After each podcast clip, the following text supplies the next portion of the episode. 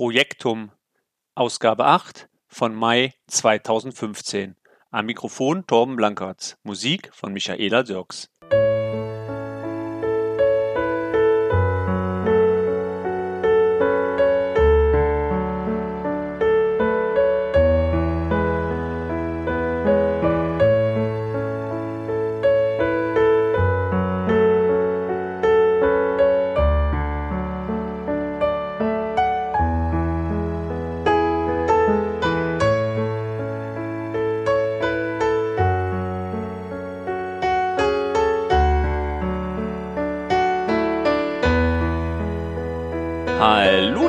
Von A bis Z, von Norden bis Süden bis Osten bis Westen. Ich bin's wieder, euer lieber, guter, alter Blankertz. Ja, eine neue Ausgabe von Projektum.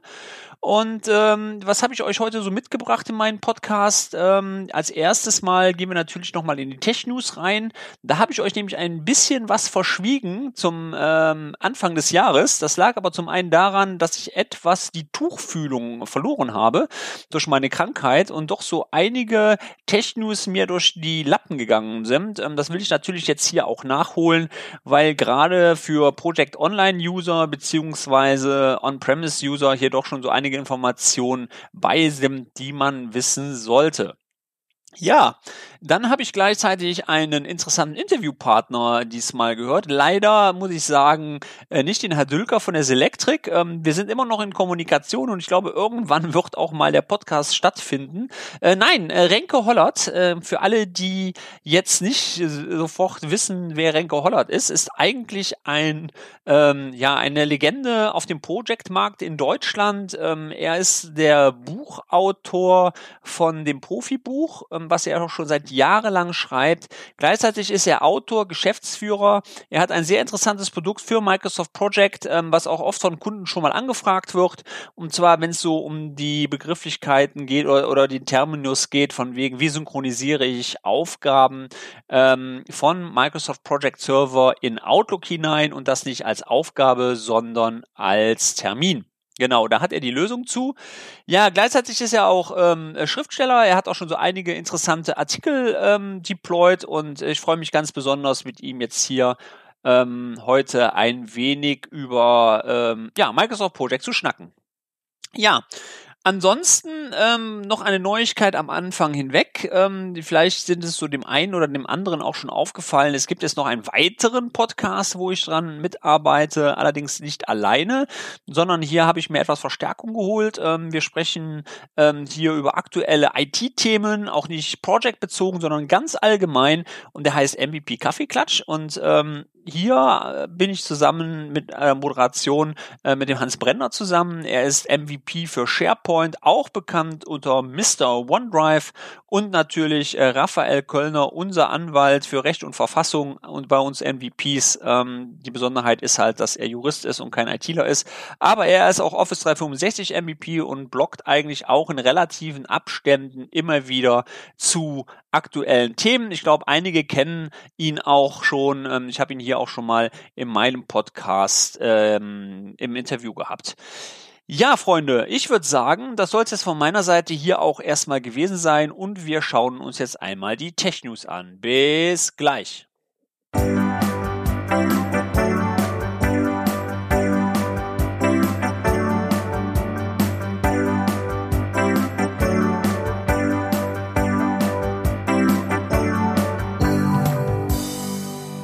Ja, legen wir auch gleich los.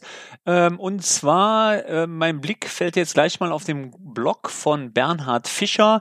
Der Bernhard hat äh, im März einen Blogartikel geschrieben und zwar, dass seit Februar die Public Updates vom Project Server und SharePoint über den Vesus Server mitverteilt werden. Das betrifft die Version 2010 und 2013.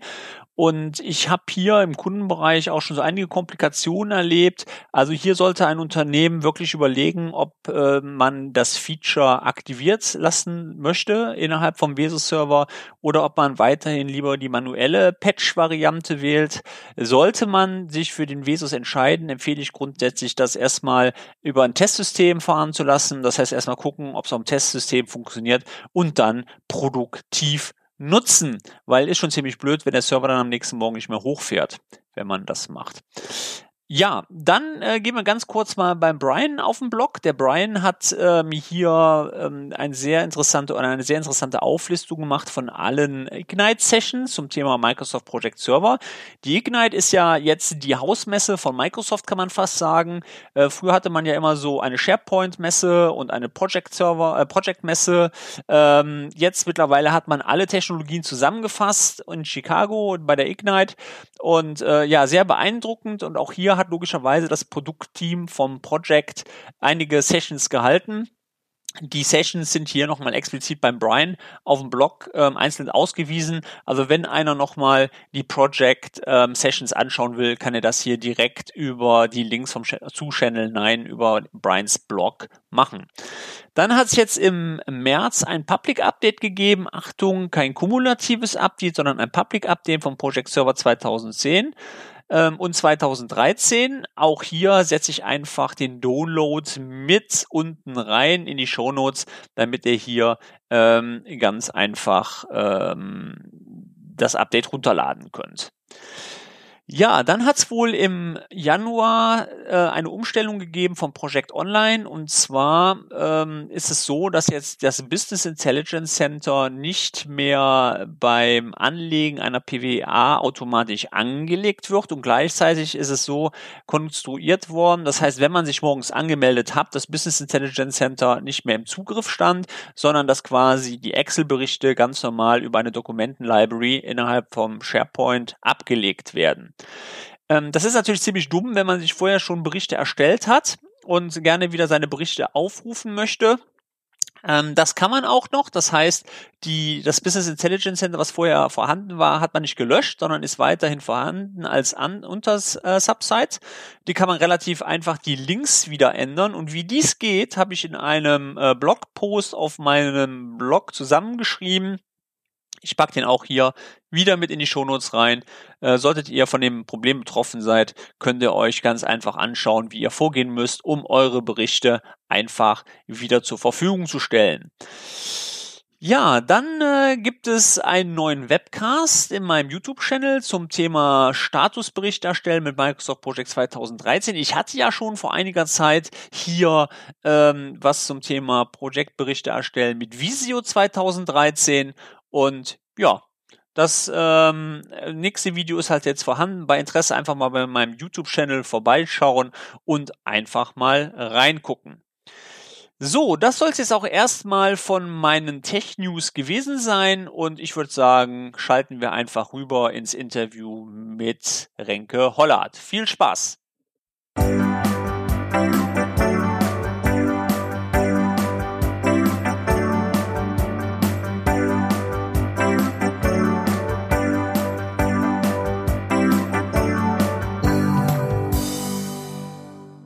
Ja, ich begrüße jetzt in der Leitung Renke Hollert. Äh, hallo Renke. Hallo. Guten Abend. Hallo Torben, vielen Dank für die Einladung. Ja, freut mich erstmal tierisch, dass ähm, ich dich wirklich hier im Podcast habe, weil ich muss ja mal sagen, du bist ja eigentlich so eine Legende in Deutschland, was Microsoft Project betrifft. Ähm, weißt du eigentlich, wann wir uns zum ersten Mal gesehen haben? Kannst du dich noch daran erinnern? Das ist eine gute Frage. Ich glaube, das muss gewesen sein, als du MVP geworden bist, oder?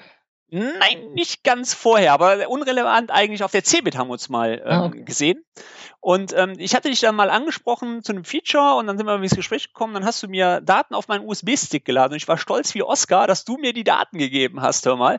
Ähm, weil du bist ja wirklich, eigentlich würde man sagen, du bist Buchautor, du bist ähm, MVP gewesen. Wie viele Jahre weiß ich gar nicht? Ich glaube äh, zwölf oder so, ne? Oder zehn?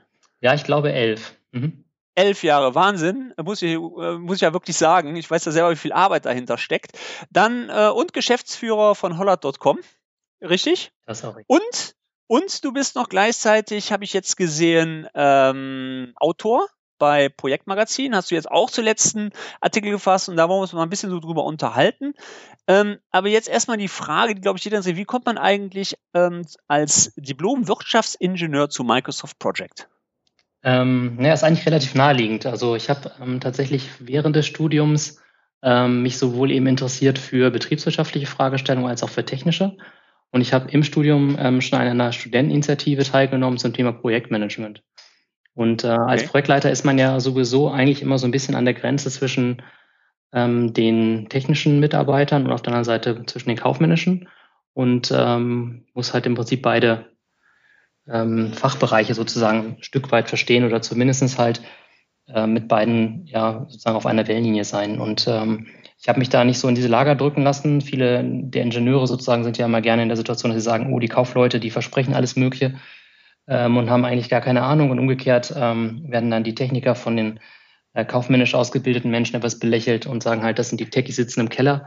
Und äh, wenn man beides mal äh, studiert hat, dann äh, hat man eine sehr große Wertschätzung eigentlich vor beiden ähm, Berufen. Mhm. Und mhm. ähm, als ja äh, mit der Doppelausbildung ist man im Grunde genommen tatsächlich ganz gut aufgestellt. Als Projektleiter ist auch ein ganz typisches Berufsbild äh, für einen Wirtschaftsingenieur in diesen Bereich zu gehen. Okay. Und wie, wie kommt man dann zu Microsoft Project? Man gibt ja doch mehrere Produkte außer Microsoft Project. War das immer für dich das Produkt oder hast du da auch hingefunden? Na, ich habe hingefunden, weil ich habe tatsächlich ähm, während des Studiums mit Mac gearbeitet und hatte damals Mac Project als erste Projektmanagementlösung. Die haben wir auch in diesem ähm, der Studenteninitiative benutzt und haben dazu halt eben dann Seminare gemacht und ähm, Workshops mit einem sehr erfahrenen Professor, der aus dem Bereich kam. Und ja. ähm, dann war es aber so, dass tatsächlich dann äh, sozusagen etwas der Horizont ähm, äh, oder wie man Microsoft, ähm, der Horizont von Microsoft aufging und der von Apple runter. Und ähm, im Prinzip hat sich dann ähm, irgendwann dieser Wechsel vollzogen dahingehend, dass ich halt tatsächlich Microsoft Project angefangen habe zu arbeiten. Und das kam eigentlich schon sehr früh. Ich habe während des Studiums ähm, Seminare gegeben für Microsoft Project. Ähm, das war damals die Version 4.0 und ähm, habe damit sozusagen während des Studiums ähm, Geld verdient. Wow, 4.0. Es ist, äh, gab es da überhaupt schon GUI? ja, allerdings, äh, genau. Also es, es, ist also im Prinzip im, im Wesentlichen tatsächlich noch, wenn man jetzt noch von der in 2010 geänderten Benutzeroberfläche sozusagen äh, absieht, ähm, hat sich da sozusagen von der, von der gesamten äh, Oberfläche gar nicht so viel getan. Also der, der Gantt-Chart und alles, was dabei war, das ist ähm, noch sehr, sehr ähnlich. Natürlich sind viele Funktionen hinzugekommen. Ähm, und die zwei, glaube ich, die das damals ursprünglich programmiert haben, die waren auch in der Version noch da. Inzwischen sind die nach meinem Kenntnisstand, die beiden Entwickler bei Microsoft im Bing-Team und äh, sozusagen nicht mehr für Microsoft Project äh, tätig. Ähm, aber im Wesentlichen äh, ist die Software noch sehr unverändert. Das heißt also, ähm, die Kernfunktionen, Gantt-Charts erstellen, Ressourcen zuordnen und so weiter, das Datenmodell, ähm, das gab es damals auch schon alles. Okay. Und dann hast du auch schon relativ früh angefangen, ich glaube, das ähm, Profibuch zu schreiben. Ne? Am Anfang hast du, glaube ich, mit ähm, Steffen Reißer zusammen einmal das, das Handbuch zusammengeschrieben und dann hast du, glaube ich, da folgt drauf das Profibuch angefangen zu schreiben. Ne? Ja, nicht ganz. Ähm, also es war so, dass ähm, der, also ich habe den Steffen schon sehr früh kennengelernt und wir haben beide zusammen den Helmut Reinke kennengelernt. Und der Helmut Reinke ja. hat früher ähm, auch mit einem anderen Autor noch, äh, Martin Kuppinger, haben die das ähm, Handbuch geschrieben. Und der Helmut Reinke hat damals ähm, angestoßen, ähm, sozusagen in der Profibuchreihe auch ähm, noch ein Buch zu schreiben, eben über Microsoft Project. Und ähm, der Helmut war aber in der Situation damals schon, dass er eigentlich sehr viel Richtung Excel gemacht hatte und das war halt irgendwie so ein Schwerpunkt. Und ähm, der hatte einfach keine Lust mehr, das weiterzufliegen und hat gesagt, er möchte sich vielleicht noch beteiligen und irgendwie so den guten Rahmen dafür legen. Und dann haben ähm, damals haben Steffen und ich uns unterhalten, wie wir das halt machen. Und dann haben wir uns darauf geeinigt, dass der Steffen sozusagen das Handbuch macht. Und ähm, ich habe zusammen mit dem Matthias Jäger damals äh, das Profibuch gestartet. Und okay. ähm, so gesehen sind wir, haben wir zwar zusammengearbeitet und ähm, schätzen uns auch nach wie vor sehr, tauschen uns ab und zu mal aus. Ähm, aber die Bücher sind tatsächlich sehr ähm, unabhängig voneinander entstanden. Steffen hat eben tatsächlich das, ähm, das bestehende Buch von ähm, dem Helmut eben übernommen und ähm, wir haben quasi ein neues Buch gestartet. Und ja. äh, das auch ähm, von der Konzeption eben damals dem Jahr, Jahr 2000 war das ungefähr, ähm, dem Umstand äh, sozusagen geschuldet, dass äh, damals eben der Project Server quasi neu war. Ähm, nicht wirklich der Project Server, damals war das noch Project Central, das war so ein Miniserver, der auf der Project Pro CD einfach mit drauf war und der ohne weitere Lizenzkosten installiert werden konnte. Aha, okay. Sehr cool. Also ich, das Besondere an deinem Buch ist ja wirklich, glaube ich, auch, dass du dich sehr stark ähm, an die PMI ähm, Pro äh, Projektmanagement-Methodik hältst, so wie ich das ähm, auch rausgelesen habe. Ne? Also ich meine, das ist ja auch, ähm, du erklärst ja nicht nur Project, sondern du versuchst ja auch wirklich gleichzeitig, ähm, sage ich mal, Microsoft Project an die Projektmethodik ähm, zu erläutern ne? in den Büchern. Genau, also die Idee von dem Buch war halt tatsächlich, das rollenorientiert zu machen. Das ähm, Buch von ähm, dem Steffen, das Handbuch, das hat den Fokus eher ähm, sozusagen den Project Professional Client ähm, sehr ausführlich zu beschreiben in allen seinen Facetten und das Buch, glaube ich, beantwortet jede Frage zu, äh, zu dem, äh, ja, zur Einzelplatzversion, sage ich mal so. Da gab es auch mal ein Kapitel zum Server, aber der Fokus war tatsächlich eher so in den Bereich. Und ähm, wir hatten halt gesagt, okay, wir wollen natürlich jetzt nicht einfach nur ein neues Buch machen und das nochmal machen, was es schon gibt, sondern wir haben überlegt, was können wir sozusagen, was, was fehlt eigentlich. Und damals gab es also kein Buch zu Project Server, das war der erste Punkt. Ähm, das zweite war, es gab kein Buch äh, zur Administration, äh, was ja durch den Server quasi auch erst notwendig wurde. Und es gab kein Buch zur Entwicklung. Und ähm, das zweite war halt, ähm, äh, Entwicklung jetzt sicherlich nicht das Wichtigste, ähm, aber das, was äh, auf der Anwenderseite gefehlt hat, war halt ein Buch, was eben auch durch den Server bedingt ähm, andere Menschen adressiert, die nicht Projektleiter sind. Das heißt, wir haben also quasi ein Kapitel für den Projektleiter nach wie vor klar. Da ist aber nicht der Anspruch, jetzt alles zu erklären, sondern nur den wichtigsten Prozess. Und ähm, bei den Mitarbeitern äh, gibt es eben ein eigenes Kapitel, Kapitel 2, was beschreibt, wie der Mitarbeiter eben ähm, sich, was er tun muss im Rahmen eines Projektmanagement-Prozesses. Dann gibt es eins für Ressourcenmanager und dann gibt es noch eins für Führungskräfte und ähm, dann noch ein Spezialkapitel. Und ähm, mhm. bei den, sozusagen, wenn man halt beschreibt, was zu tun ist, dann war auch nicht das Ziel, sozusagen jetzt zu beschreiben, dass es Microsoft Project diese Funktionen gibt, sondern im Grunde genommen wollten wir das Rad nicht nochmal neu erfinden und haben gesagt, okay, der Prozess ist ja bereits definiert, eben durch zum Beispiel den Projektmanagement-Standard vom Project Management Institute. Und äh, dann haben wir den PMBOK Guide als Grundlage genommen und auf der Basis sozusagen ähm, die wichtigsten Prozesse, zumindest auch eine Teilauswahl von den gesamten, beschrieben, ähm, wie sie eben grundsätzlich funktionieren, ganz kurz, also ohne jetzt den PMBOK neu zu schreiben und dann eben gezeigt, wie man konkret das in Microsoft Project umsetzen kann. Ja, also ähm, ich meine, ich habe das jetzt kurz einen Blick in meinen Schrank. Ich glaube auch ab der Version ähm, 2007 sehe ich gerade. Ich meine, ich bin auf der anderen Seite, ich sehe das jetzt nicht vom Regal. Ich glaube, ich habe auch von dir noch die vorherigen Bücher irgendwo stehen. Ähm, wie geht's denn da jetzt weiter? Also ich sag mal, ähm, eigentlich ist es ja wirklich, ähm, muss ich wirklich sagen, gutes Buch, ja. Also ähm, auch ich habe sehr viel noch daraus gelernt. Ja, wenn man schon mal was nachschlagen will, findet man da wirklich sehr ähm, auch zügig seine Informationen, weil es halt so granular dargestellt ist. Ähm, was ich schade finde, ist natürlich Microsoft Press. Ich muss das jetzt einfach machen, weil mich persönlich auch interessiert, Renke. Ähm, wie es denn da jetzt weitergeht? Microsoft Press hat die Tore geschlossen, dann haben sie das, glaube ich, die Rechte abgegeben an O'Reilly Verlag und jetzt kam ja, ich glaube, vor ein paar Wochen die Meldung, dass O'Reilly in Köln wohl auch seine Tore schließt. Was passiert denn jetzt mit euch Autoren? Ähm, bist du auf der Suche nach einem neuen Verlag oder hast du schon einen neuen Verlag oder was hast du vor?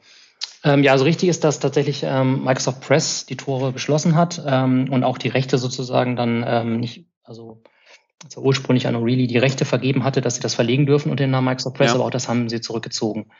Äh, die Mitarbeiter von Microsoft Press sind sozusagen auch nicht mehr da, jetzt in Teilen ja. zu O'Reilly übertragen und das heißt, der gesamte Bereich ist aufgelöst. Im Grunde genommen ist es halt so, dass der deutsche Buchmarkt ähm, so klein geworden ist, dass sich das nicht mehr rechnete für Microsoft. Mhm. Und ähm, dass einfach die Leute eben jetzt über andere Medien sozusagen nach Informationen suchen. Bücher sind sicherlich immer noch ein, ähm, ja, ein gewisses Medium, was seine Berechtigung hat. Speziell auch im englischsprachigen äh, Bereich gibt es noch ausreichend sozusagen Leser, sodass sich der Verkauf lohnt. Ähm, aber tatsächlich ist das Buch, ähm, was zumindest dieses Medium betrifft, äh, oder was jetzt diesen, diesen Bereich betrifft, Computer, äh, ähm, auf dem absteigenden Ast sozusagen. Ähm, gleichwohl gibt es natürlich nach wie vor Bedarf äh, für die Inhalte und ähm, das wird sich halt irgendwie dann über andere Medien abbilden. Also wir, ähm, also eine, eine Variante ist halt das E-Book sozusagen, was vielleicht mobiler ist und schneller ist, wobei das ja letztlich auch das normale Buch ist und ansonsten, äh, also du bist ja ein sehr gutes Beispiel ähm, mit, mit dem Blog, ähm, wo du halt ähm, sehr, sehr viele Inhalte auch transportierst die auch schnell und aktualisiert werden können. Ähm, also es gibt sicherlich eine vielschichtige ähm, Verlags- oder Medienwelt. Und ähm, ja. ich denke halt, also von unserer Seite ist halt so, dass äh, das Buch ist ja auch ein Gemeinschaftswerk mit, mit äh, Mitarbeitern von mir, ähm, dass ähm, wir den Content, ähm, zumindest was den Anwenderbereich betrifft, wahrscheinlich weiterfliegen können. Wir haben ja im Grunde genommen ähm, zwei Bücher. Das eine Buch ist eben das mit den 13 Kapiteln, ähm, wo eben die Bereiche für Anwender, Administratoren, ähm, sozusagen Implementierer und auch Entwickler drin ist. Ähm, und dann haben wir eben das, diese Auskopplung, die nur das Kapitel 1 und 2 enthält ähm, und da im Prinzip den Projektleiter und Projektmitarbeiter adressiert. Und das verkauft sich sehr gut, weil es halt ähm, sozusagen als Schulungsunterlage viel genutzt wird. Das ist ja. entsprechend dünner und natürlich auch günstiger. Und äh, sozusagen die Anwenderkapitel haben an sich eine große Nachfrage. Und von daher sozusagen überlegen wir schon, ob wir das mit einem anderen Medium äh, oder einem anderen Verlag tatsächlich noch weiterpflegen. Auf jeden Fall werden wir es aber auch in die Online-Inhalte übertragen. Ähm, nicht alles natürlich, aber Teile daraus. Ähm, ansonsten kann man halt auch sehr schön sehen am Projektmagazin, ähm, dass äh, sozusagen das geschriebene Wort nach wie vor äh, Bedarf hat, äh, wenngleich eben das nicht unbedingt mehr in Form von, von Print passiert, äh, sondern eben in Form von mhm. Online-Medien. Ja, ähm, wo du es gerade angesprochen hast, du bist ja auch federführend für jetzt ähm, die Microsoft Project User Group ähm, tätig äh, oder verantwortlich. Ähm, die hast du ja, ich glaube, letzt, also die gab es ja schon immer, aber du hast sie irgendwie jetzt nochmal mit Leben gefüllt. Ne? Wir haben ja vor einiger Zeit mal telefoniert und hast du mir gesagt, du hast ja nicht Lust, auch da sich ein bisschen dran zu beteiligen.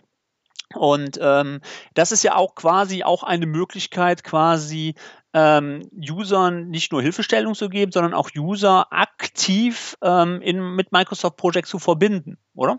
Absolut. Also die Anwender, der Anwenderaustausch, denke ich, ist ein ganz wichtiger Faktor. Ähm, also ich habe das, ähm, also wir sind ja sozusagen als Unternehmen auch Anwender bei anderen Lösungen, wie zum Beispiel eben bei Microsoft äh, Dynamics NAV. Und ähm, ich begrüße das immer sehr, wenn man sich halt irgendwie austauschen kann. Und wir haben das vor vielen Jahren schon gestartet äh, mit unseren Kunden. Da haben wir ein paar Kunden eingeladen, beziehungsweise haben einige Kunden gefragt, ob wir dann sozusagen andere Kunden zu ihnen einladen dürfen. Und das ist immer sehr gut angekommen. Da haben wir dann verschiedene Treffen gemacht. Wir waren mal bei Miele zum Beispiel oder bei der Münchner Rück ähm, und ähm, Europäischen Patentamt. Und ähm, die Kunden haben das sehr geschätzt, dass sie halt einfach mal sozusagen äh, unabhängig jetzt von einem Berater ähm, sich ähm, sozusagen von Anwender zu Anwender austauschen können und im Prinzip ihre Erfahrungen austauschen können. Das sind in der Regel dann Projektleiter, die ähm, sich sozusagen ein bisschen um die generellen Strukturen ähm, interessieren, oft ähm, einfach nur ganz normale Anwender vom Project, sage ich mal so, die jetzt nicht unbedingt mit der Strukturierung im Unternehmen zustande, äh, zu tun haben, äh, oder halt eben oft Leute, die aus dem Projektbüro stammen, die sich da engagieren. Mhm. Und ähm, dass die Microsoft Project User Group ist ja in den USA, ähm, vor allem im englischsprachigen Bereich, sehr stark verbreitet, also im Wesentlichen in den USA. Und ähm, in Deutschland ist sie halt äh, noch nicht so bekannt. Und ähm, ich habe zusammen mit der ähm, Astrid Schmeling von Microsoft äh, sozusagen jetzt so einen Kickoff nochmal gemacht. Und ähm, wir haben jetzt halt so einen kleinen Plan gemacht, haben das mit der MPAC in den USA abgestimmt und haben eben jetzt nochmal das deutsche Chapter ähm, gegründet neu gegründet wahrscheinlich, also im kleinen, kleinen Umfang gab es das schon und äh, wollen diesen Jahr sozusagen mit Inhalten da starten. Das heißt also, Ziel ist halt zum einen ähm, die Online-Medien zu nutzen, das heißt das Forum. Ähm, zum anderen ähm, werden wir da ein bisschen bloggen und äh, ich ja, würde mich sehr freuen, wenn du quasi da auch engagiert, das hattest du ja schon ähm, angekündigt. Ja. ja. Und ähm, dann wäre natürlich auch das, was, denke ich, den größten Nutzen bringt, ähm, persönliche Treffen. Und ähm, mhm. das wäre im Grunde genommen, äh, Grunde genommen so alle ähm, ein, zwei Mal im Jahr oder so ähm, ein Treffen bei entweder in einem neutralen Ort, bei ähm, ja, einem Veranstaltungsraum oder äh, bei einem Kunden oder bei Microsoft im Prinzip dann ähm, uns treffen und dann irgendein Thema ähm, vortragen und dann halt am Ende auch äh, einen Austausch zwischen Anwendern zu haben. Das klappt sehr gut, dass man im SharePoint-Umfeld machen wir das schon so häufig. Mit, dem, mit der SharePoint User Group in Bremen bin ich relativ häufig auch. Mhm. Und das ist eine, eine, ganz tolle Sache. Das ist schon so eine richtig kleine Clique geworden. Ähm, und jetzt wäre das Ziel, eben das Gleiche auch ähm, für den Bereich Microsoft Project zu machen. Ja, also liebe Zuhörer, wenn ihr Lust und Laune habt, wirklich aktiv mitzuarbeiten, auch, sage ich mal, äh, Wünsche bezüglich des Produktes oder Anregungen des Produktes mit einzubringen, ähm, ja, seid ihr alle recht herzlich äh, willkommen. Ähm, ich würde einfach vorschlagen, Renke, ich poste einfach auch mal den Link ähm, von der User Group hier mit in meine Shownotes nachher mit rein. Ähm, dann können die Leute sich auch anmelden und auch hier aktiv mitarbeiten, weil, muss man jetzt ja mal ähm, betonen, wir erwarten ja demnächst neue Produkte. Ne? Das ist richtig, genau. Also wir haben auf der Seite, also das heißt germany.mpac.com, ähm, schon ein paar Blogartikel ähm, zum Thema Project 2016 und äh, Project Server 2016 äh, untergebracht. Ähm, dort kann man schon ähm, sehen, was wir sozusagen sagen dürfen. Ähm, ja. ist schon recht interessant. Im Client gibt es halt schon einiges zu sehen. Äh, vom Server darf man ein paar Dinge auch schon sagen. Ähm, also so gesehen sind ähm, da sozusagen die neuesten Informationen zu ähm, Project 2016, Project Server 2016 bzw. Project Online zu sehen. Wir werden das äh, jetzt als regelmäßiges Vorhaben eben äh, betreiben, dass wir dort äh, die neuesten Versionen in dem Moment, wenn wir sie veröffentlichen dürfen, halt auch veröffentlicht werden. Ähm, wir würden das auch gerne als Forum nehmen, ähm, um auch an Microsoft ein bisschen Feedback zu geben. Das ist ja auch die Aufgabe von einer User Group, ähm, dass man halt im Prinzip mal abholt, äh, welche Funktionen fehlen oder was ist vielleicht vom Doing zu kompliziert oder manchmal sind so ganz kleine Usability-Sachen, die einen vielleicht stören. Das Scrollen über Bildschirmgrenzen ist so ein Ding, dass wir das mal sammeln dort wieder und dann haben wir auch in der Vergangenheit schon gemacht über verschiedene Kanäle, über ähm, die MVP-Gruppe zum Beispiel auch eben dort in Redmond direkt solche Fragen platziert. Und äh, manchmal ist es eben tatsächlich so, dass die Entwickler in Redmond gar nicht so genau wissen, wo quasi der Schmerz ist und man kann das gar nicht oft genug sozusagen kanalisieren und ähm, nach äh, dorthin übertragen. Und da würde ja, ich jeden auffordern, sehr gerne halt äh, Feedback zu geben. Ja, das kann ich nur bestätigen, was du gerade gesagt hast, aber ich habe so den Eindruck, ähm, die Usability liegt ja schwer am Herzen, ne? Absolut, ja. Es sind halt diese kleinen Dinge halt immer. Ne? Also ich habe ähm, zu dem Thema ja auch mal so einen Artikel geschrieben, Projektmagazin zum Thema Grundeinstellung. Und da kann man halt sehen, dass man so mit ganz kleinen Sachen halt äh, das Leben äh, verkomplizieren oder eben vereinfachen kann. Ne? Also nur ein Beispiel. Ähm, man nimmt halt äh, einen Vorgang, schiebt den vor den nächsten davor und dann bietet Project im Dialog an, ähm, dass es das automatisch verknüpfen will. Und äh, das mag ja richtig sein, aber die meisten Benutzer, die das sehen, die klicken, lesen das gar nicht, sondern klicken einfach okay und wundern sich nicht, dass eine Verknüpfung da ist. Ähm, mhm. So, das sind so Beispiele. Oder äh, was eben auch sehr leicht passiert äh, beim Drag and Drop, man äh, will im Prinzip einen Vorgang verschieben oder eigentlich will man gar nichts verschieben, sondern klickt eigentlich nur auf den Task und schwuppdiwupp hat man die Beschriftung verschoben ähm, vom einen auf den anderen Vorgang und wundert sich, warum der eine Vorgang dann leer ist. Das ist so ein Beispiel. Und ähm, es gibt eine ganze Menge Sachen so in dem Bereich, ähm, die ähm, vielleicht für einen erfahrenen Benutzer ähm, lösbar und handhabbar sind, ähm, aber die für einen Benutzer, der noch nicht so vertraut ist mit der Software, eigentlich unnötig die Dinge verkomplizieren. Und, äh, also viel besser, weißt du, was ich viel besser finde, welches Feature? Wenn der, wenn der, wenn der Projektleiter anfängt zu planen, manuell geplant und plant das ganze Projekt durch und stellt nachher auf automatisch um, ja, die Arbeitspakete fliegt wieder auf den Anfang. Total cool, das Feature. Ja, genau, das sind auch so Sachen. Also die manuellen Vorgänge sind grundsätzlich eine gute Idee, äh, weil sie halt ja. tatsächlich sozusagen den Excel-Benutzer abholen. Ja. Allerdings ist es eben auch eine Vorgangsart jetzt mehr, die man lernen muss. Und von daher sozusagen ist es halt auch wieder genau. komplizierter. Ne? Genau. Hat so ein bisschen was von, hat so ein bisschen was von einer 747, ne? Muss man erstmal, den Pilot muss man auch erstmal ausbilden, bevor er fliegt. Und das hat mit Microsoft Project ähm, auch ähm, immer wieder so. Ich habe immer so wieder das Erlebnis in Schulungen, dass die Leute dann äh, sagen am boah, scheiß Project, funktioniert eh nicht. Und wenn sie dann rausgehen, boah, wenn ich das mal alles vorher gewusst hätte, ja. Ähm, aber ich glaube, das ist bei jeder Office-Anwendung so, ja. Das ist nicht nur bei Project so. Das stimmt, wobei eben auch gerade, also Word ist da auch mein Lieblingsbeispiel. Ähm, wenn man sich das anschaut äh, mit dem Autotext zum Beispiel, das ist ja grundsätzlich auch eine nett äh, gedachte Funktion. Ähm, allerdings führt die immer auch in vielen äh, Fällen dazu, dass sich Dinge verändern, ohne dass der Benutzer so richtig weiß, warum. Und ich bin da nicht so ein Fan von. Also ich finde es ehrlich besser, wenn, wenn man so eine Basisfunktion hat, die man halt stabil benutzen kann und dann kann man nach Bedarf Funktionen aktivieren, wenn man sich helfen lassen möchte. Aber ähm, wenn zu viel automatisch funktioniert, das ist eher dann schwieriger zu handhaben. Ähm, also es gibt eine ganze Menge Sachen. Der einzelne Produktmanager, der freut sich ja, dass er neue Funktionen einbaut und ist halt der Meinung, dass es dann eben auch Erleichterung bringt. Das tut sich ja auch ein Stück weit. Ähm, aber manchmal macht sie eben Sachen auch komplizierter. Also ein weiteres Beispiel dafür ist, ähm, dass man ja jetzt äh, sozusagen in der letzten Spalte einfach den Titel eintippen kann. Und äh, das führt halt dazu, dass eben manchmal auch dann sozusagen der, der Fokus verrutscht und dann wird es ein bisschen schwieriger zu handhaben.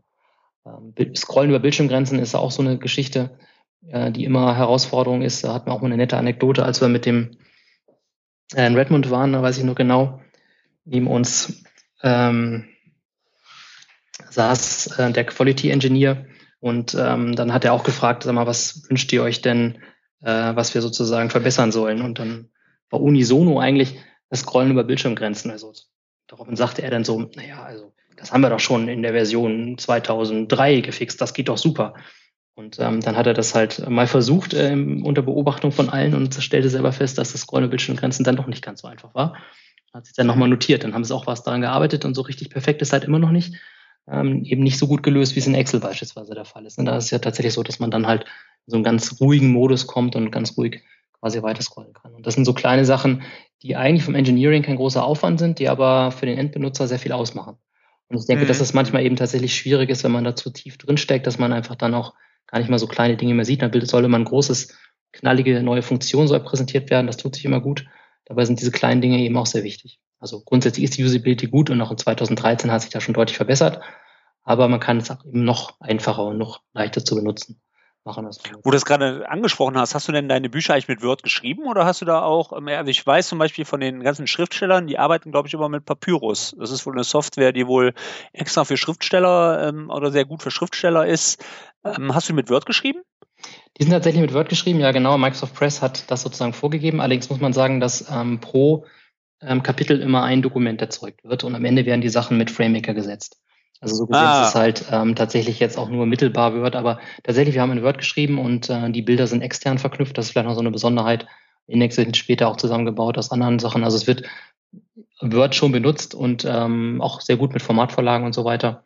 Also das mit ähm, der Aufteilung, so wie das da gemacht ist und den Vorlagen, die es da gibt, klappt das schon gut. Ja. Ja, du, hör mal. Ähm, da haben wir noch ähm, ein Thema, genau eigentlich das Wichtigste, ne? dein Produkt. Also, ähm, wir haben wirklich ja von Hölzchen auf Stöckchen. Ähm, Alucatus, beziehungsweise erzähl mal ein bisschen was, was deine Firma überhaupt macht. Ja, also der Schwerpunkt liegt natürlich bei der Implementierung von ähm, Projekt- und Portfolio-Management-Lösungen, eben auf Basis von Microsoft-Technologien. Das ist in erster Linie natürlich Microsoft Project und Project Server, aber zunehmend auch ähm, für den Leitbereich äh, durchaus auch SharePoint. Ähm, ja. Was wir machen, ist die Implementierung. Das heißt, ähm, ein gewisser Teil der Mitarbeiter kümmern sich sozusagen um den, um den Implementierungsprozess und die Projektmanagementprozesse. Dann ein weiterer Teil kümmert sich um die technischen Aspekte, das heißt also die Administration, die Skalierung der SharePoint oder Project Server Farm und solche Themen. Und der größte Teil eigentlich kümmert sich um Integration. Also wir haben da auch die Goldkompetenz quasi für Anwendungsentwicklung.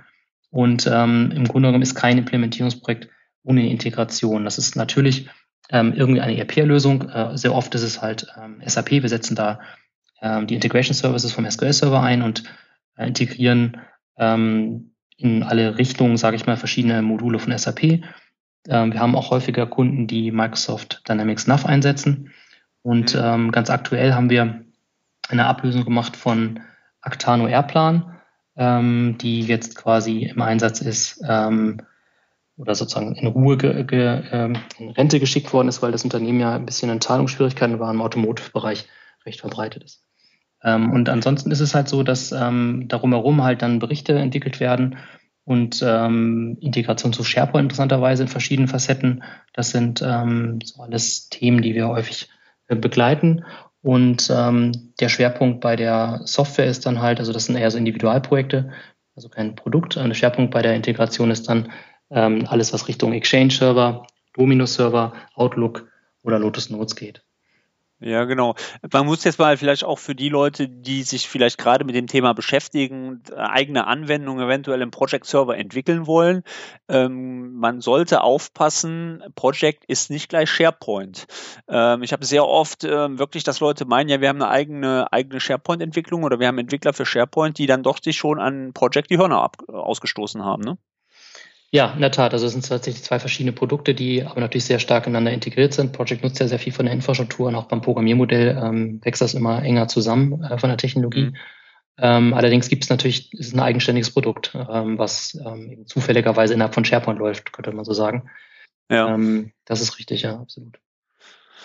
Alucatus, ähm, das ist ja quasi dein, dein Produkt, wo du quasi auch Marktführer mit bist. Heißt auf gut Deutsch, es ermöglicht es mir als Kunde Aufgaben aus dem Project Server nicht als Task innerhalb von meinem Outlook zu synchronisieren, sondern diese Aufgaben tatsächlich als ähm, Termine innerhalb Outlook zu synchronisieren, richtig? Ja, genau. Also tatsächlich gibt es sehr viele. Also das haben wir begonnen im Jahr 2004, also inzwischen auch schon elf Jahre her. Ähm, und ähm, damaliger erster Kunde war Adidas. Und ähm, da war halt eben der Fokus, ähm, jedem Mitarbeiter die Möglichkeit zu geben, die Termine, die aus dem Projektmanagement generiert werden, automatisch in seinem Kalender zu sehen. Und ähm, über die Jahre sind da sehr viele verschiedene Anwendungsfälle dazugekommen. Das heißt, mit jedem Kunden, der dazu kam, erstaunlicherweise gab es fast immer irgendwas Neues. Und mhm. ähm, inzwischen ist es so, dass man vielleicht sagen kann, es gibt so zwei große Lager. Das eine ist ähm, der Bereich Top-Down-Planung, also das man typischerweise von, ähm, ja, von Project halt so kennt. Man überlegt sich ein großes Projekt und ähm, plant das eben ähm, im Detail ähm, von oben nach unten runter und ähm, im Ende werden halt die Mitarbeiter eingeplant und der Mitarbeiter sieht sozusagen dann konkret in seinem Kalender, wofür er eingeplant ist. Das hat den großen Vorteil, dass der Mitarbeiter ähm, nicht erst auf die Suche gehen muss nach seinem PWA und da irgendwie gucken, wie er verplant ist und hat das eben an, an einer Stelle zusammen mit ähm, den anderen Terminen, die er vielleicht in Outlook auch hat. Ähm, der zweite große Anwendungsbereich ist, nennen wir Bottom-up-Planung, das heißt der umgekehrte Weg. Ähm, der Mitarbeiter zum Beispiel erfasst ähm, Abwesenheiten. Ähm, das heißt also, er hat einen Termin in Outlook, der erstmal zunächst gar nichts mit Project zu tun hat, markiert den einfach und sagt, der gehört zu Abwesenheiten. Ähm, ja. Und dann werden diese Abwesenheiten entsprechend im Project ähm, geblockt. Das heißt, damit weiß der Projektleiter, wie viel Zeit eben noch zur Verfügung steht für Projekte und kann entsprechend die Projekte so ähm, leveln und einplanen, dass es entsprechend passt. Ähm, der Bereich hat sich sehr stark erweitert, dahingehend, dass man eben tatsächlich ähm, nicht nur Abwesenheiten auf diesen Weg planen kann, sondern halt auch ähm, jede Form von anderer Tätigkeit. Denn faktisch ist es ja oft so, dass man zwar zum einen diese Top-Down-Projekte hat, aber zum anderen hat man ähm, vielleicht auch eine ganze Menge so Wartungsverträge, Operations, die so nebenbei platschern und plätschern und die eigentlich auch gar nicht unbedingt große Planung erfordern, sondern die, ja, vielleicht der Kunde ruft mal ähm, den, den Consultant an und möchte mit denen mal für einen Tag wieder buchen. Äh, und da setzt man nicht unbedingt jetzt einen Projektleiter in Gang, der jetzt da wieder einen Projektplan aufzieht. Ähm, das heißt, da ist im Prinzip so, der Mitarbeiter plant seine Tätigkeiten, die er ähm, hat, packt die in Outlook ähm, als Termin, da werden die entsprechend markiert und dann wird es auf zugehörige Projekt, zu dem zugehörigen Vorgang zugewiesen und entsprechend reduziert das dann wieder die Kapazität. Und am Ende weiß natürlich dann der ähm, Ressourcenmanager beispielsweise, wie die Auslastung ist und kann gucken, ob er da irgendwie nachsteuern muss. Und die Projektleiter wissen eben, wie entsprechend die Mitarbeiter verfügbar sind für die verschiedenen Projekte. Das sind so die mhm. groben Anwendungsszenarien. Und dann kann man natürlich überlegen, wie stark soll die Integration sein. Also hat man beispielsweise nur Interesse halber ähm, ähm, oben einen Termin, der als ganztägiges Ereignis im Kalender steht, äh, oder geht so weit, dass man es eben tatsächlich im Bereich, ähm, im Hauptbereich des Kalenders sozusagen haben möchte, also ein Termin, der von 8 bis 12 und von 13 bis 17 Uhr geht zum Beispiel. Möchte man vielleicht sogar auch die Zeiterfassung über diesen Weg lösen, das heißt, man passt die Position von dem Termin an, nachdem man gearbeitet hat, so wie man gearbeitet hat, und dann wird das entsprechend mhm. zu Project zurückgemeldet und aktualisiert entsprechend den Projektplan. Also sind sehr viele setzt, verschiedene Ausbaustufen. Mhm. Das setzt aber auch eine gewisse, ähm, sage ich mal, ähm, ja, äh, Selbstbeherrschung voraus, oder? Für den, ich meine, das ist bei Project ja sowieso äh, ein Problem, ne? aber das setzt ja auch wahrscheinlich so, dass wirklich dann auch die Leute hundertprozentig die Zeiten zurückmelden. Ne? Ja, also wenn man Zeiterfassung machen möchte, dann muss man eine 100% Zeiterfassung machen, weil sonst kriegt man ja. nur ein unvollständiges Bild. Aber grundsätzlich kann man genau. das halt, also sagen wir mal so, in verschiedenen Ausbaustufen machen, auch nach Reifegrad vielleicht. Im ersten Schritt ist es oft so, dass im Project überwiegend eine Terminplanung gemacht wird. Ähm, dann liegt der Plan irgendwo und man hofft, dass die Mitarbeiter so abarbeiten. Und wenn man es halt über die Outlook-Kalender verteilt, dann kriegt jeder überhaupt erstmal äh, das Bewusstsein und sagt, ah, okay, da bin ich ja verplant und ich muss irgendwas tun.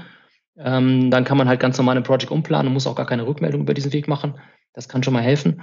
Und ähm, irgendwann kommt, steigt dann die, die Ausbaustufe. Das erleben wir immer wieder, wenn wir das bei Kunden implementieren, dass sie zunächst oft so anfangen und feststellen, uiui, wir haben ja gar nicht so richtig abgeglichenen Projektplan und Ressourcen stimmen eigentlich auch nicht. Und dann gibt es halt welche, die das ein Level weitermachen und entsprechend die Ressourcen dann planen. Und wenn das dann gut klappt, ähm, dann kommt irgendwann auch auf die Zeiterfassung. Also das kann man, ja. damit kann man mit dem, ja, mit den Anforderungen kann man wachsen. Manche Unternehmen setzen auch gar, machen gar keine Ressourcenplanung mit Project, so nur Terminplanung ähm, und machen Ressourcenplanung gar nicht oder über andere Wege. Kann man machen. Ähm, natürlich ist aus meiner Sicht halt der integrierte Weg über Project der einfachste letztlich am Ende ähm, und eben dann auch ein Weg, über den man sicherstellen kann, dass so ein Projektplan nicht nur initial einmal erstellt wird, sondern eben auch auf dem aktuellen Stand bleibt äh, und damit auch seine ganze Steuerungsfähigkeit erst entfaltet. Aber das hängt vom, vom jeweiligen Szenario ab und von den Anforderungen, die man hat. Ähm, sofern ein Unternehmen erfolgreich ist und gut funktioniert, dann muss man da ja auch nicht was vertiefen. Aber wenn man halt sich feststellt oder feststellt, dass halt eben doch mal Ressourcen fehlen an einer bestimmten Stelle und unerwartet fehlen, ähm, oder halt Projekte nicht so verlaufen, wie man das eigentlich, ähm, wenn man bessere Informationen gehabt hätte, hätte äh, beeinflussen können, dann sicherlich gut, sich da Gedanken zu machen, wie man das ein Level heben kann. Mhm. Und das funktioniert auch mit Lotus Notes, ne? Also es ist nicht nur Exchange-abhängig, funktioniert auch mit Lotus Notes. Genau, also wir können tatsächlich integrieren einmal Richtung direkt in den Exchange rein und dann kann man von da aus alles benutzen, was Exchange kann. Das heißt also beispielsweise äh, ein iPhone oder ein anderes mobiles Gerät. Ja. Ähm, wir können, wenn Exchange nicht vorhanden ist, in Outlook direkt reingehen. Haben wir interessanterweise auch. Sogar bei euch, okay. bei euch im Unternehmen. das hat Use ja. Case. Ähm, ja. Und ähm, dann ähm, gibt es ähm, tatsächlich dann ähm, die Domino-User, die ähm, dann in der Regel auch serverseitig integrieren wollen. Wir können klein- und serverseitig, meistens haben wir aber eine serverseitige Integration. Da ist dann im Prinzip äh, eine Notes-Datenbank, die die Daten dann synchronisiert. Und äh, das ist natürlich sehr praktisch ähm, für Leute, die eben Lotus Notes im Einsatz haben. Die können im Grunde genommen äh, die gleichen Szenarien, die ich gerade beschrieben habe, auch mit Domino entsprechend umsetzen. Ja, ähm, jetzt haben wir ja auch Office 365. Wie sieht denn da die Integration aus von deiner Seite? Ähm, geht nach Exchange Online wahrscheinlich ohne Probleme, aber on-premise ähm, haben wir keine Verbindung leider. Zurzeit noch. Ja, also genau. Es ist so, dass ähm, also das Programmiermodell von Project Online ist noch nicht ganz so ausgereift. Bei Exchange ist man da schon einen Schritt weiter. Ähm, das heißt also, Exchange Online ähm, unterstützen wir bereits, ähm, wenn eine ähm, Active Directory Federation da ist. Ähm, das ähm, ist tatsächlich auch ein echter ähm, Renner, weil doch tatsächlich eine Menge Unternehmen äh, schon ihre Exchange Mailboxen Richtung Exchange Online bewegt haben. Ähm, was Project betrifft, gibt es ja nicht nur in dem Bereich, sondern auch noch beim Reporting doch noch ein paar Dinge, die, du lachst genau, die vielleicht noch nicht ganz so ausgereift sind, wie sie das ja. ähm, in der äh, On-Premise-Version sind. Ähm, und von daher sozusagen gibt es eben auch ähm, zum Beispiel das technisch oder das für Impersonation noch Begrenzung, ähm, dass man also die Art und Weise, wie wir bislang integrieren, über diesen Weg noch nicht abbilden kann. Ähm, aber von Project Online weiß man ja, dass sich die Dinge sehr häufig ändern und in dem Moment, in dem ich das jetzt hier sage, kann es schon wieder anders sein. Das heißt also von da aus äh, kann es sehr gut sein, dass wir es auch sehr bald anbieten können. Ähm, genau, genau. Ähm, ja, 2016 haben wir schon mal dran angesprochen, da auch nochmal äh, von meiner Seite. Man kann jetzt, wenn man ein Project Online Tenant hat, ja mittlerweile die Preview, also man muss natürlich ähm, das Deployment aktiviert haben, also immer die neuesten Versionen zu erhalten, kann man jetzt auch 2016 schon benutzen und auch schon antesten, was on-premise momentan nicht möglich ist. Ne? Ich glaube, bei Office geht es, glaube ich, mittlerweile. Ich habe jetzt einen Artikel gesehen, also dass man Preview jetzt auch runterladen kann, also sich anmelden kann. Aber selbst da weiß ich nicht, ob es über Office 365 Test-Account nachher funktioniert.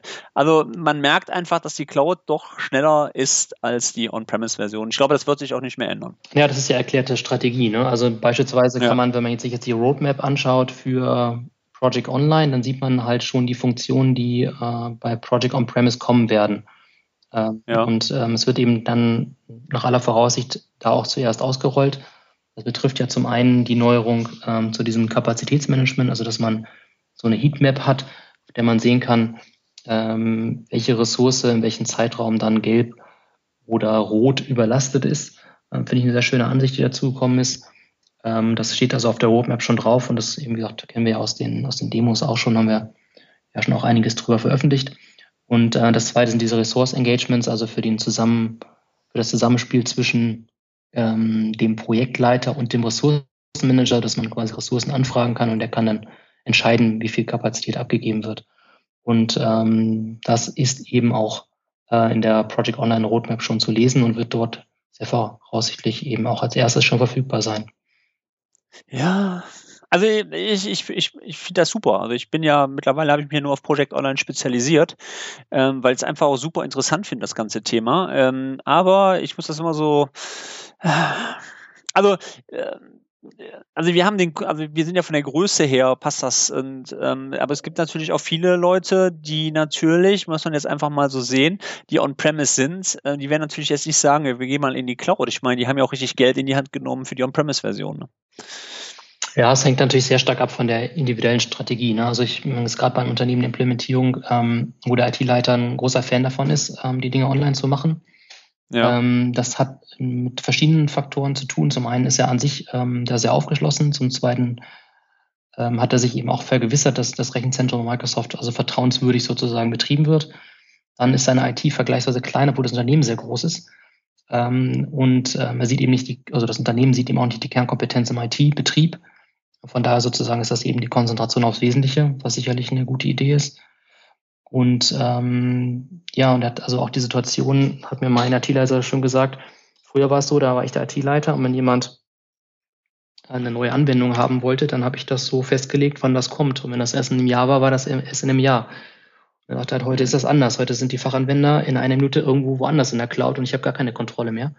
Und ähm, er sieht sich eben auch dann in der Situation, dass er halt einfach unter Zugzwang ist und die Sachen schneller bereitstellen muss. Und das wird er halt immer schneller schaffen, wenn er das halt quasi eben auch selber dazu mietet. Und äh, von daher ist ja, das man muss eine ja, tolle Sache. Genau, man muss ja auch wissen, Microsoft entwickelt in der Cloud, ja. Also die entwickeln in der Cloud die neuen Features und dann werden die jetzt auf On-Premise runtergebrochen mhm. wieder. Ja? Also das muss man einfach auch verstehen. Das heißt, ähm, die entwickeln in der Cloud. Das heißt auch, die Cloud wird immer die neuesten Features haben. Ne? Ähm, was jetzt auch kommen soll, bei der Ignite gesehen habe, ist, ähm, dass zum Beispiel auch Features ähm, zugeschaltet werden können demnächst. Also wenn man die nicht haben will, dann braucht, das ist ja so immer so ein Thema gewesen. Mhm. Ich glaube, ähm, du bist wahrscheinlich auch da stark von betroffen von Individualsoftware, dass einfach ein Feature zuschaltet und auf einmal läuft irgendwas nicht. Ja? Kann man, also das kann man im Standard kann man es machen, ja. Und selbst da ist dann immer die Frage, Usability, du hast angesprochen, wenn der User auf einmal einen Button da oben hat, wo kommt denn der Button her, ja? Ähm, das sehe ich nur so als großes Manko der Cloud, dass sie manchmal vielleicht ein Tick zu schnell ist. Ja, ich glaube, dass man halt auf der einen Seite sehr, sehr etablierte Prozesse hat in, in dem On-Premise-Betrieb und ähm, über Changes und so weiter das sehr gut im Griff hat. Auf der anderen Seite gibt es aber auch ähm, dann Facebook und andere Medien, die schon seit immer in der Cloud waren und sehr schnell neue Funktionen bereitstellen und da eben immer einen Schritt voran sind. Und mhm. ähm, jetzt muss man irgendwie so ein Optimum finden, ne? wo man halt sagen kann, okay, also Funktionen, die nicht erklärungsbedürftig sind, sondern die einfach nur die Sache abrunden, die kann man auch hemmungslos ausrollen, wenn die ordentlich getestet sind. Ähm, und andere Funktionen, die vielleicht ähm, die Benutzung verändern oder so, die muss man eben mit etwas Bedacht äh, sozusagen ausrollen. Also wenn sich beispielsweise, wenn man sich vorstellt, man stellt von heute auf morgen von dem klassischen Menü um auf ein Ribbon, ist ja vielleicht keine gute Idee, das mal so über Nacht zu machen. Ne? Da haben wir doch viele Leute ja, so genau, Aufwand. Genau, ja, ja, Aber genau. andere Dinge vielleicht, ne, die halt, ähm, die halt gar nicht groß erklärt werden müssen. Ähm, warum nicht? Ähm, also äh, beispielsweise eine Spracherkennung, die einfach besser wird, die kann man einfach ausrollen. Ne? Da muss man nicht noch erst groß warten. Äh, und ähm, das muss man bei Project eben auch beleuchten, was da unter welche Rubrik fällt. Aber es ist sicher eine Herausforderung. Das ist auch von Microsoft ja noch neu. Ähm, und ich finde es schon sehr bemerkenswert. Ähm, das schafft ja auch nicht jedes Unternehmen, wie sie geschafft haben, halt ähm, wenn ich mal an Project Central zurückdenke, also im Jahr 2000, als wir das erste Buch geschrieben haben, wo wir in Unmanaged Code hatten und ja, also eine ganz andere Software und die dann halt portiert wurde auf äh, Managed Code und dann halt mit Webservice ausgestattet und jetzt in der Cloud ist. Also viele Hersteller, äh, wie man ja an Tano beispielsweise auch sieht, schaffen das einfach gar nicht. Ähm, und äh, Microsoft hat tatsächlich die Ressourcen, um das äh, eben auch zu machen. Äh, und das ist halt so, doch sehr, sehr ähm, bewundernswert, dass das halt geht und wird jetzt auch gerade durch den neuen Chef ähm, sehr stark forciert. Ähm, und von ja. daher sozusagen, äh, aber durchaus auch durch, durch den Steve Ballmer schon sehr konsequent umgesteuert. Also von daher muss man da auch großen Respekt vor haben und das ist auch der Grund, warum, denke ich, viele Leute in Microsoft-Technologien investieren, weil sie halt sicher sind, dass die Ressourcen haben, dass sie eben am Ball bleiben. Nicht vielleicht nicht immer die großen Innovatoren an allen Stellen, aber schaffen halt doch ähm, eben ihren Bestand an Software ähm, kontinuierlich zu modernisieren und eben auch durch Zukäufe, das ist jetzt ja bei Project schon zweimal geschehen, äh, eben tatsächlich ähm, auch äh, mit neuen Funktionen auszustatten. Also der erste Zukauf war ja eLabor äh, damals, was in, in den richtigen Project Server und Enterprise Features übergegangen ist und das zweite war der Portfolio Server, ne, der ja, in die genau, Strategiefunktion äh, reingegangen ist. Also vollkommen eigenständige Produkte, die halt ja auch sehr genau. professionell inklusive der Mitarbeiter äh, integriert ja. worden sind. Bei 2.7, äh, da wollte ich nämlich jetzt noch fragen, bei 2.7 waren das ja noch zwei eigenständige Produkte, wobei ich glaube, den Portfolio-Server gab es nur in der englischen Sprache, den gab es, glaube ich, nie in Deutsch, ne? Ja, das ist richtig. Ja, und ähm, den haben die auch zugekauft, oder? Ja, ja, der ist zugekauft gewesen, genau. Das war ähm, ein eigenständiges Produkt, äh, was war natürlich ja. von, seine, von seinem Design immer schon sehr an, an Microsoft Project angelehnt war. Das war auch bei Labor vorher der Fall. Ähm, also von daher sozusagen ist das ähm, eine Strategie von Microsoft eben dann, äh, interessante ähm, Produkte, die in den Kontext passen, dazu zu kaufen. Das ist halt so die Strategie, wie Microsoft das macht. Quasi so ein ja. Verlag, der die neue Funktion ja. integriert. Und das ist ja schon eine große Leistung, muss man auch sagen. Ne? Also ja, heißt, ja, das ist ohne Frage. Ganz auch viele Produkte, heute also Frontpage ist auch ein zugekauft gewesen. Ne? Also es gibt eine ganze Menge Produkte, die äh, dann in der Microsoft-Welt jetzt inzwischen als SharePoint-Designer weiterleben äh, und ja. äh, sozusagen dann äh, den Weg in die integrierte Welt geschafft haben. Ja, jetzt bin ich nur noch gespannt, was mit, ähm, mit, ähm, na, nicht OneNote, mit, ähm, Jetzt habe ich hier, jetzt habe ich hier die Tuchfühlung verloren. ähm, was wird denn hier eingestellt? Ähm, helf mal schnell. Ähm, SharePoint. Ähm, SharePoint Workspace? Oder? Info, Infopart. Infopart. Infopart mein okay. Gott. Jetzt, jetzt habe ich aber echt wirklich die Tuchfühlung verloren. Infopart. Ja, also was da noch rauskommt, bin ich mal gespannt. Da wird ja auch irgendwas wahrscheinlich nachkommen. Ja, ich glaube, das ähm, gibt also der, das ist schon ein offenes Geheimnis. Ne? Das, wenn ich nach meinem Kenntnisstand, werden das die Access Services, die das zum Teil übernehmen, die Forms. Die sind nur in dieser Version glaube ich, noch nicht vorzeigbar, aber das, das geht wohl so in die Richtung, wenn ich richtig informiert bin. Ja, ja, ja. Ich meine, die sind ja auch nicht schlecht, ne? muss man ja wirklich sagen. Kann man auch jede Menge mitmachen. Ja, bin mal gespannt. Also wie gesagt, ähm, ich glaube, uns wird nicht langweilig werden die nächsten Jahre. Und ähm, warten wir mal ab, was da noch alles so auf uns zukommt. Ne?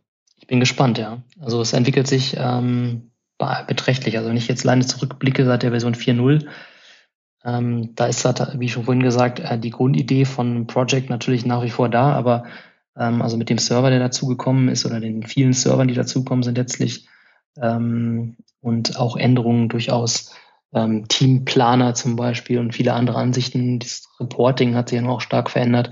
Also es gibt schon ein enormes Spektrum äh, mhm. von Funktionen, die dazugekommen sind und die das Leben eben leichter machen an vielen Stellen. Also es ist schon beeindruckend, wie das Microsoft macht. Ja, doch, kann ich auch nur bestätigen. Genauso wie beeindruckend, wie du es schaffst, ähm, ein wahnsinnig umfangreiches Blog und Podcast aufzuzeichnen, obwohl du ja auch einen Job hast den ganzen Tag. Ich bin immer wieder beeindruckt, wenn andere Leute sozusagen in, äh, ins Bett gehen, dann startest du das richtig durch. Ja, ja, ja, ja. ähm, das, das ist, ist auch schon, äh, ja, ist, ist, ist so. Kann ich, also weiß ich nicht, aber ich habe auch so eine gute Einteilung eigentlich. Also mir macht das auch wahnsinnig Spaß über das Thema, weil ähm, ich bin genauso wie du damals ähm, über den Professor Probach bei uns an der FOM an Project gekommen und ähm, dann war nachher so, ähm, so, so der Part, wo viele ähm, Kommilitonen von mir ausgestiegen sind unter dem Motto von wegen, das ist ja funktioniert nicht und ich wollte das immer schaffen. Ja, ich habe gesagt, ja, das geht, 100 Pro. Also viele Sachen gingen natürlich dann nicht, ja, aber trotzdem, ich bin da dran geblieben und mich hat das Tool eigentlich von Anfang an begeistert. Ich habe jetzt einen Kunden, wo ich zurzeit mit Open Workbench arbeite. Ja, gruselig, ja. Da brauchen wir nicht drüber zu sprechen, ja. Sie sind Meilen von Microsoft weg. Ähm, meiner Meinung nach ist es das beste Produkt auf dem Markt zum Projektmanagement momentan, ja. Also äh, sehr umfangreich, ja. Man muss auch wissen, was man und viele Funktionen braucht man vielleicht auch gar nicht. Aber ich denke einfach, dass das eines mit der besten ist und es motiviert mich einfach auch, da auch Leuten auch zu helfen und auch das Produkt weiter nach vorne zu bringen. Und ähm, ja, ich glaube, sonst kann man das so, wie ich das mache, auch nicht machen. Ne? Definitiv, definitiv. Also immer, also geht mir ja genauso. Ich habe auch mein Leben Microsoft Project quasi gewidmet. Ja. Und ähm, tatsächlich, also ich bin, ähm, also natürlich gibt es immer im Detail mal Punkte, wo man sagt, okay, das und jenes hätte man gerne anders. Aber ich glaube, was wirklich enorm ist, ist halt, ähm, dass Microsoft eben verstanden hat, sehr früh Programmierschnittstellen anzubringen und eben sozusagen das Optimum zwischen einer Individualsoftware und einer Standardsoftware zu schaffen, dass man also quasi sagen kann, man kann wirklich mindestens 80 Prozent eben über den Standardumfang decken und wenn es tatsächlich noch sehr spezifische Anforderungen gibt, dann hat man releasefähige Schnittstellen, sowohl im Client als auch im Server, um auf die Art und Weise halt Spezifika auch noch abbilden zu können. Und ja. das ist ähm, schon bemerkenswert und ich glaube, das leistet tatsächlich keine andere Software in dem Umfang. Genau, das denke ich auch. Und äh, ja, Renke, hör mal. Jetzt haben wir so, also ich habe keine Punkte mehr. Ich glaube, wir haben alles abgearbeitet. Ähm, Hast du noch welche, die wir offen hatten? Ich denke nicht, ne? Von meiner Seite nicht, nee. Also ich, ich, ja, vermute mal, dass, ich vermute mal, dass du jetzt erst noch richtig durchstartest, ne? Und äh, ich gehe jetzt ins Bett. ja, ja, ne, ich gehe jetzt noch nicht ins Bett. Also ich werde mich jetzt, ich mache jetzt heute auch, also ich werde diese Woche noch schneiden ähm, und vorbereiten, werde dann auch publishen. Ähm, sagt dir dann logischerweise auch Bescheid. Aber ich glaube, heute werde ich jetzt mich auch ein bisschen vom Fernseher noch setzen. ja. Also werde den Abend Abend sein lassen. Ja, hör mal, vielen Dank, ähm, dass du dich bereit erklärst, mit mir mal ein bisschen zu schnacken. Ähm, ich denke, war auch sehr interessant für viele. Ähm, und ich freue mich einfach aufs nächste Mal. Sehr gerne. Und wir sehen uns okay. online in der Impact. So sehen wir, so, so machen wir es. Alles klar, hör mal. Ich wünsche dir noch einen schönen Abend. Bis dann. Danke, Torben. Ciao. Tschüss.